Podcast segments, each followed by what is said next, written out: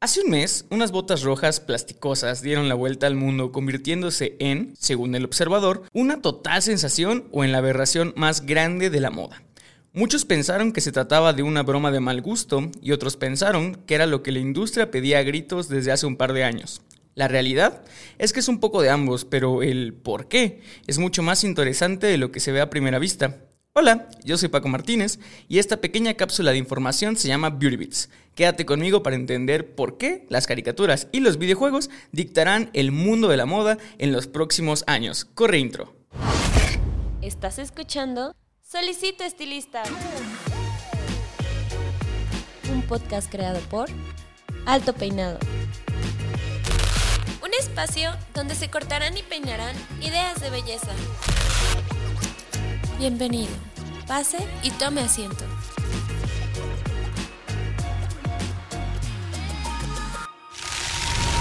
Este episodio es patrocinado por Cold Brush, la nueva herramienta de Babyliss Pro para obtener un cabello saludable. Cold Brush hidrata, suaviza y mejora la condición del cabello.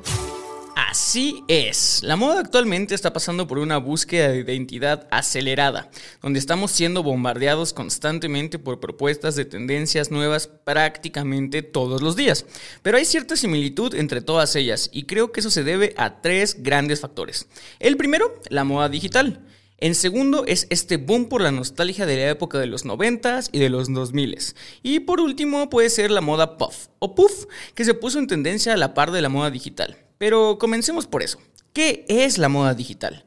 La moda digital es un término que engloba el uso de tecnologías digitales en la industria de la moda, desde la creación de prendas hasta la venta de productos. La moda digital puede incluir el uso de tecnologías como la impresión 3D, la realidad aumentada, la inteligencia artificial y el aprendizaje automático para crear y diseñar prendas de vestir, así como la forma en que las marcas de moda utilizan la tecnología para llegar a sus clientes y aumentar su visibilidad en línea. Esto incluye el análisis de datos para comprender mejor el comportamiento del consumidor y mejorar la experiencia de compra en línea, el diseño y la tendencia. Es gracias a la moda digital que se rompe esa barrera entre el plano físico y el digital. Ambos mundos ya contaban con su propia cultura y sus propios consumidores. El reto entonces fue encontrar el balance para que pudiera existir en el mismo plano.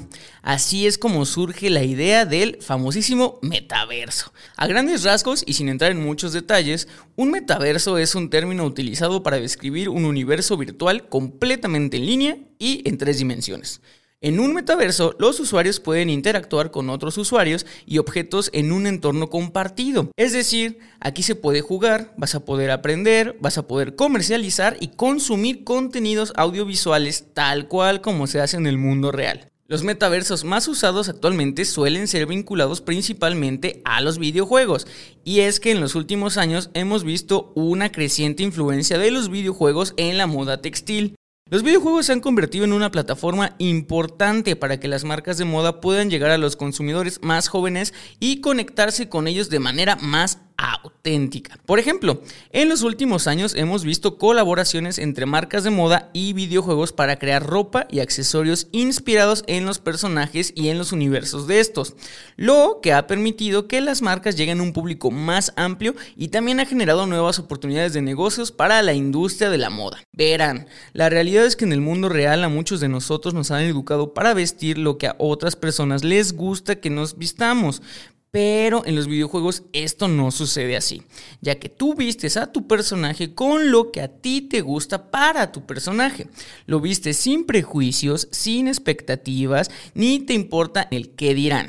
Y ya que muchos metaversos ofrecen la opción de personalizar la apariencia de los personajes con diferentes atuendos y accesorios, los jugadores pueden comprar con dinero real estos elementos en la tienda del juego, lo que ha creado una nueva forma de monetización para los desarrolladores de juegos y ha llevado a una mayor demanda de diseños de moda virtuales y esto a su vez lleva a que algunos diseñadores de moda, viendo el éxito comercial que tienen estas prendas virtuales, las tratan de traer al mundo real, utilizando los videojuegos como una fuente de inspiración para sus colecciones. La estética de los videojuegos, especialmente en géneros como la ciencia ficción y la fantasía, ha influenciado ya la moda de pasarelas y la moda urbana. Aquí es donde entra la marca creadora de las botas rojas Mischief. Mischief es una marca con sede en Brooklyn que se describe a sí misma como una startup de la cultura del Internet. La marca es conocida por crear productos y experiencias únicas y provocativas que desafían las normas culturales y la forma en que las personas piensan sobre la tecnología el arte y la cultura en general.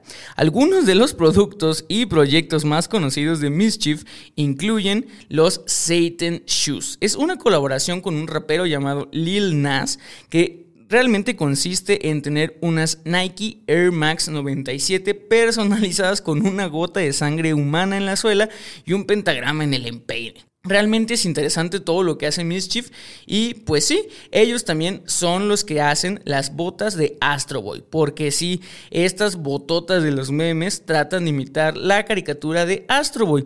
Y aquí es donde entra el factor de la nostalgia que tanto les he mencionado en otros episodios.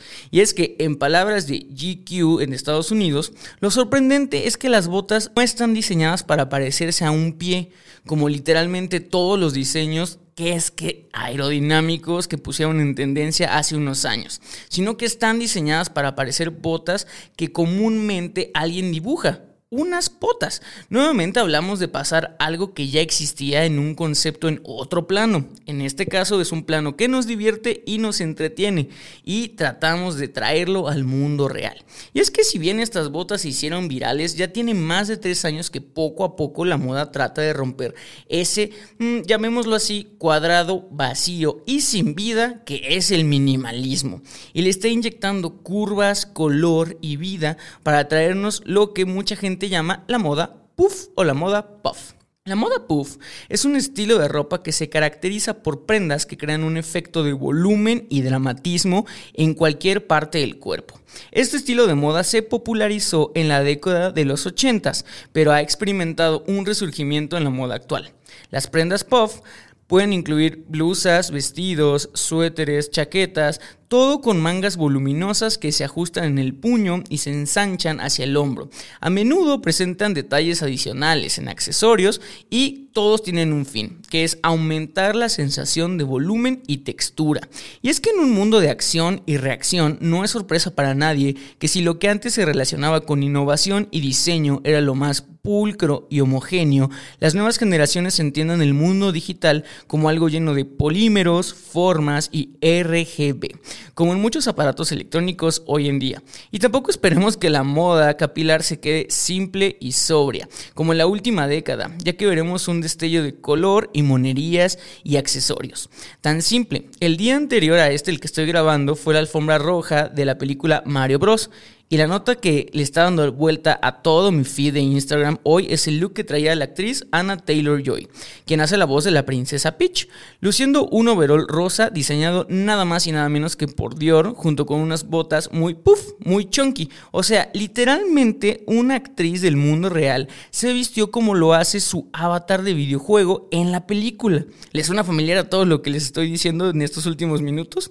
En fin, Toda esta oleada de tendencias parece apuntar a un fin en común, en concreto, ser lo más auténtico y diferente posible. ¿Y usted, podcast escucha, se sumará a la moda digital o dejará que el único que se vista la moda y con libertad sea su personaje del metaverso que muy seguramente tendrá en su oficina virtual en unos cuantos años?